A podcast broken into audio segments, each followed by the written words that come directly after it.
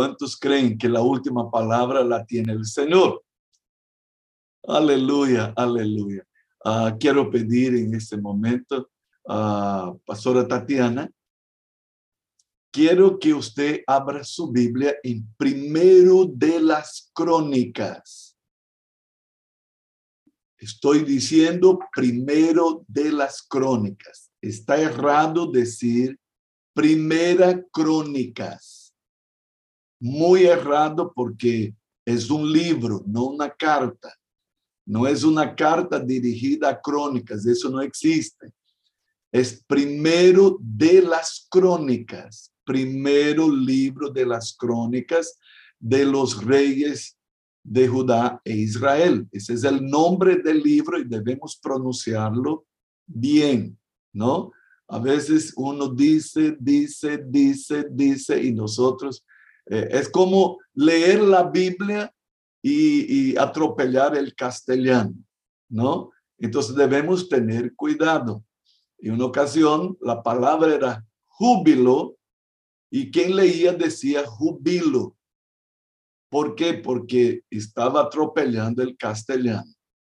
Entonces debemos pronunciar bien eh, los libros, nombrarlos correctamente.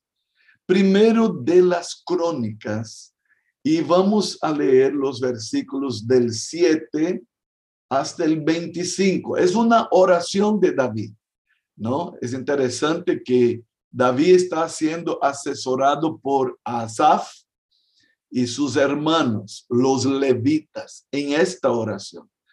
Pero vamos a leer solamente del versículo 7 hasta el 25. Hay mucha cosa para ver ahí, pero solo queremos resaltar algunos aspectos importantes de este de esta oración de David. Por favor, pastora Tatiana. Primero de las Crónicas 16, versículos del 7 al 25. Entonces, en aquel día, David comenzó a aclamar a Jehová por mano de Asaf y de sus hermanos. Alabad a Jehová, invocad su nombre, dad a conocer en los pueblos sus obras, cantad a él cantadle salmos, hablad de todas sus maravillas, gloriaos en su santo nombre, alégrese el corazón de los que buscan a Jehová. Buscad a Jehová y su poder, buscad su rostro continuamente, haced memoria de las maravillas que ha hecho, de sus prodigios y de los juicios de su boca.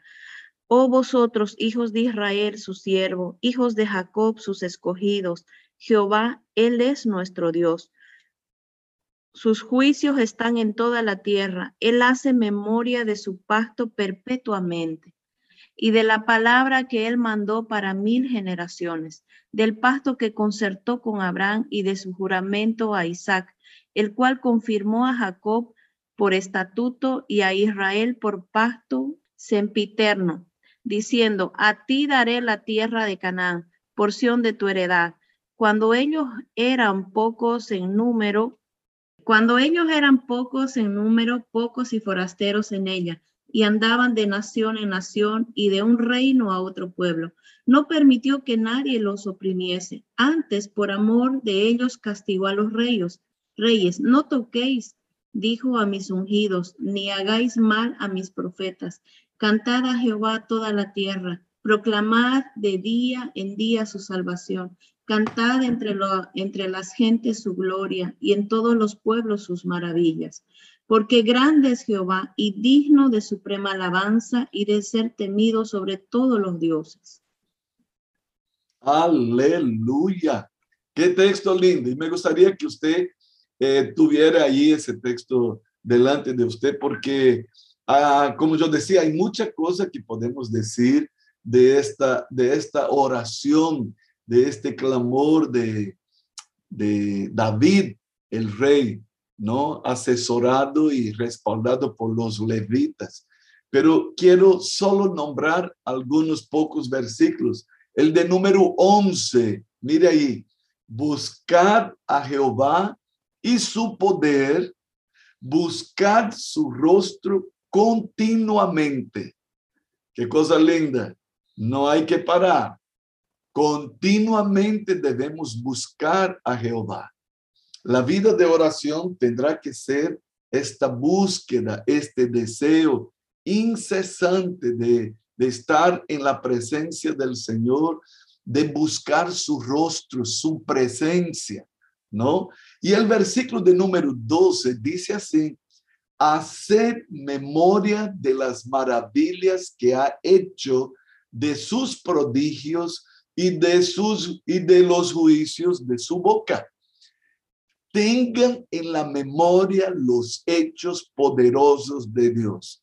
Si él hizo, como dice una preciosa canción que cantamos eh, últimamente, él lo hará otra vez. Entonces, si Él hizo, Él va a hacer en mi vida, en mi casa, en mis discípulos, en los vecinos, en las personas que están necesitando. Pero para eso, yo necesito tener en mi memoria, en mi memoria, ¿qué cosa? Los hechos poderosos de Dios, sus maravillas, sus prodigios, sus juicios. Eso me alienta, eso me revigora, eso me da ánimo. Y yo pregunto, ¿necesitamos de esas cosas en la vida? Claro que sí.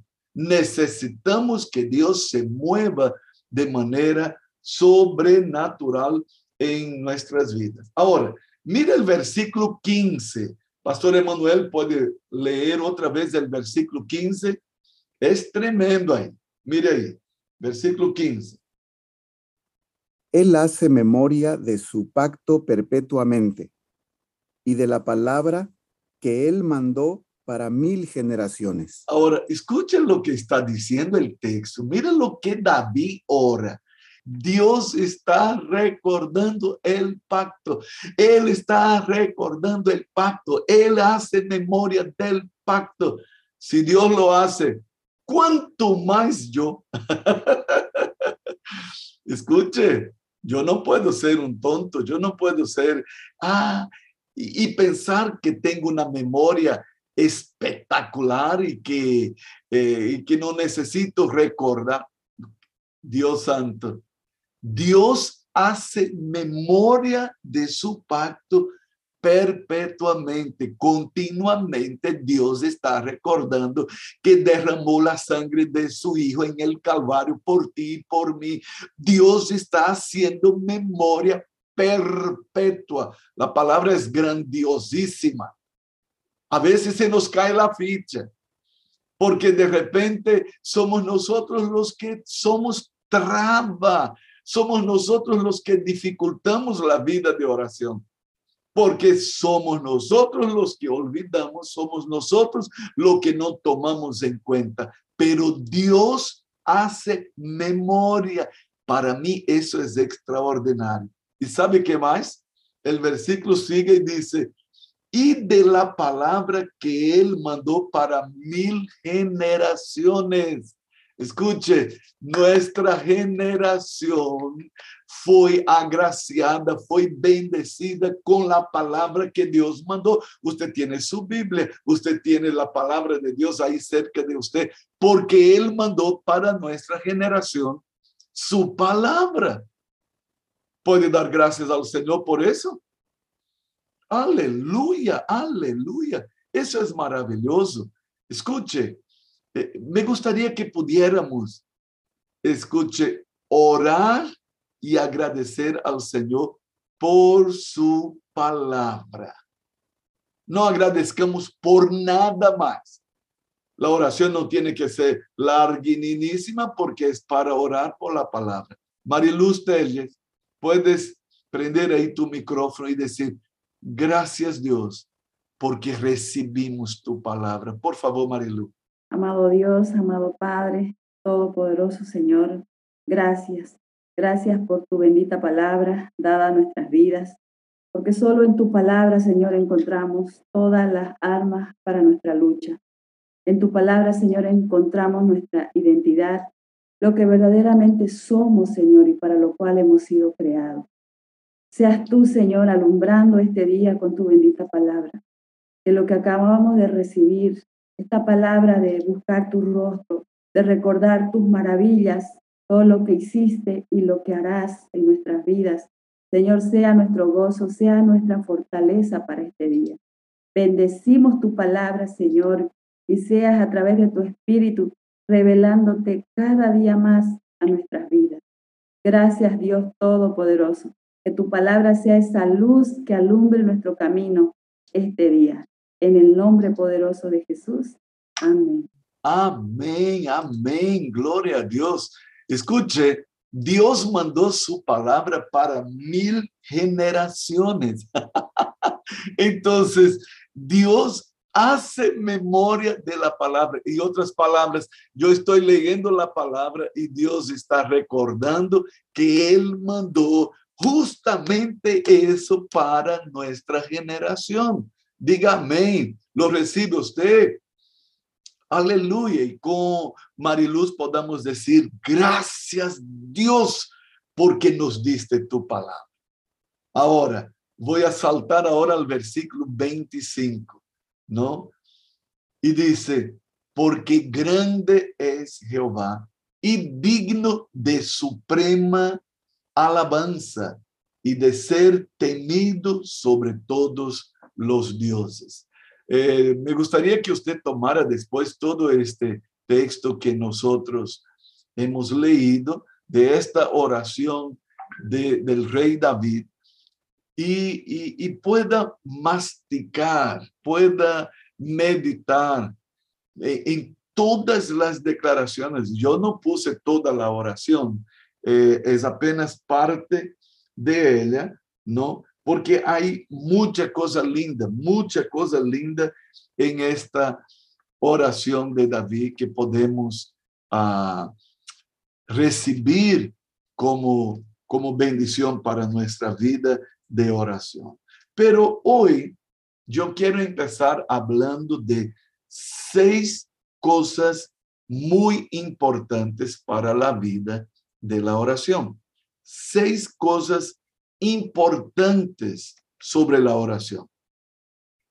Escuche, eh, Smith Wigglesworth era un ojalatero, era un hombre muy sencillo en Inglaterra. Y Dios levantó a este hombre muy sencillo en el final del siglo XIX, inicio del siglo XX, para un tremendo avivamiento. Él llegó a ser conocido como el apóstol de la fe. Y él dice algo que tú y yo debemos prestar atención. Él dice, hay alguna virtud en creerse en Dios. Vuelvo a repetir, hay al, en otras palabras, él está diciendo, hay alguna cosa por detrás de la oración, la cual lo lleva a dejar de un lado un millón de personas para ocuparse de nosotros. Voy a repetir su dicho porque es sumamente importante. Hay alguna virtud en creerse en Dios, la cual lo lleva a dejar de un lado un millón de personas para ocuparse de nosotros. Por ejemplo, tenemos aquí 745 conexiones, sin contar los que están de dos, de tres. Yo veo la hermana Carmen Almendra, está uno, dos, tres, hay uno, está cuatro ahí de un saque, ¿no? 25, cinco, hay cinco ahí, y hay otro que pasa para allá y para acá, ¿no? wow. no contaban con mi astucia, ¿verdad? Ahora, preste atención, el apóstol puede estar con el ojo aquí en la tele, pero imagínense que Dios está mirando a nosotros. Dios está mirando a nosotros. Él está diciendo, hay algo en la oración tan grandioso que hace con que Dios deje un millón de personas a un lado y empiece a ocuparse solo de aquel que está orando. Puede levantar las manos al Señor y decir, gracias Señor, por algo tan tremendo. Tú estás ocupado conmigo cuando hay millones de personas que Dios deja a un lado solo porque nos dedicamos a orar y a creer a Dios. Wow. Imagínense en este tiempito precioso aquí, Dios deja a un lado un millón de personas solo para ocuparse de aquel que, que cree a Él, que busca a Él y que está atento. Hermanos, muchas veces eh, nosotros podemos preguntar a las personas que han estado de rodillas en oración si esta persona eh, cree acerca de lo que acabó de hacer, orar. Y de repente muchas personas responden, no, yo espero que Dios me haya escuchado. Y podemos decir a esta persona así de frente, Dios no te ha escuchado. Dios no te ha oído. ¿Por qué? Porque el mismo Señor nos dijo en Mateo 21, 22, Luis Antonio Sempertegui, por favor, ¿cómo está esa parejita recién casada? Aleluya. Aquí los veíamos separados, ¿no? Pero ahora ya están juntitos los dos. Amén, amado apóstol, buenos días. Buenos días, buenos días. ¿Cómo te trata Diana? Eh, bien. Diana, ¿cómo te trata ese muchacho? Excelente, apóstol. Amén. por... todos los consejos. Aleluya, porque cualquier cosa hay aquí 746 conexiones para que ustedes nos reclamen cualquier cosa. ah, están pensando que la escuela de oración va a ser cualquier cosa. Aquí hay abogado, aquí hay hay pastor aquí, hay padre y madre que también pueden usar de huasca, ¿no? Aquí hay de todo, aquí hay de todo. A ver, Luis Antonio, por favor, Mateo 21, 22. Fácil de memorizar. Mateo 21, 22. Lea. 21, 22. Y todo lo que pidieres en oración, creyendo, lo recibiréis. Ok. Ahora vamos a, volver. Algunas personas terminan de orar, qué sé yo, cuánto tiempo, y oran y oran y oran, y si usted pregunta después que se levantan de sus rodillas, la persona va a decir, ay, yo espero que Dios me haya escuchado. Entonces, podemos decir así de frente, no te ha escuchado, porque no es por esperar es por creer que vamos a conseguir. Dios nunca dijo para nosotros, continúen, continúen esperando hasta que reciban. Dios no dijo eso a nadie. Entonces, cuidadito con el tema de la esperanza. Solo hay una esperanza escuche, que nos nivela, que nos une. Es la esperanza del retorno de Jesús. Esta esperanza gloriosa es la que nos une. Un día esa esperanza va a terminar porque Él habrá venido. Pero si hay algo que debemos esperar con gozo, con alegría, es la vuelta el retorno, el regreso del Señor Jesús. Pero cuando de oración se trata, yo no puedo vivir esperando. Yo necesito creer que Dios me ha oído, que Dios me ha escuchado. Cuando creemos que recibimos de Dios lo que le, le hayamos pedido, escuche, no necesitamos pasar la noche entera orando, ¿no? Podemos inclusive levantarnos de las rodillas y, e ir a, dormir como un bebé, tranquilos, descansados. Pues escuche, el mundo alrededor nuestro puede estar en tumulto, mas nosotros estamos confiados, podemos estar en paz sencillamente porque hemos acudido al trono del Todopoderoso. Dios ha oído nuestras oraciones. Escuche, asómbrese. Dios para todo, para oír la oración del que busca a Él en fe. ¿Qué dice Hebreos 11.6? ¿Qué dice Hebreos 11.6? ¿Qué dice Hebreos 11.6? Vamos, vamos, vamos. Pero sin fe es imposible agradar a Dios, porque es necesario que aquel que se acerca a Él crea que le hay y que es el galardonador de los que le buscan. Sin fe es imposible. Pero cuando alguien se levanta en fe, hermanos, es tan tremendo. Se acuerda Jesús apretado con la gente y de repente él dice, alguien me ha tocado. Y los otros, y los discípulos dicen, pero Señor, qué locura, ¿qué estás diciendo? Todo mundo te está tocando. Él dice, no, no, no, no, no, no alguien me ha tocado. Si hay algo que toque el trono de Dios, es nuestra fe. Y Dios para todo, pero para todo mismo, para atender a aquel que le busca en oración y en fe. La oración de fe hace parar todo.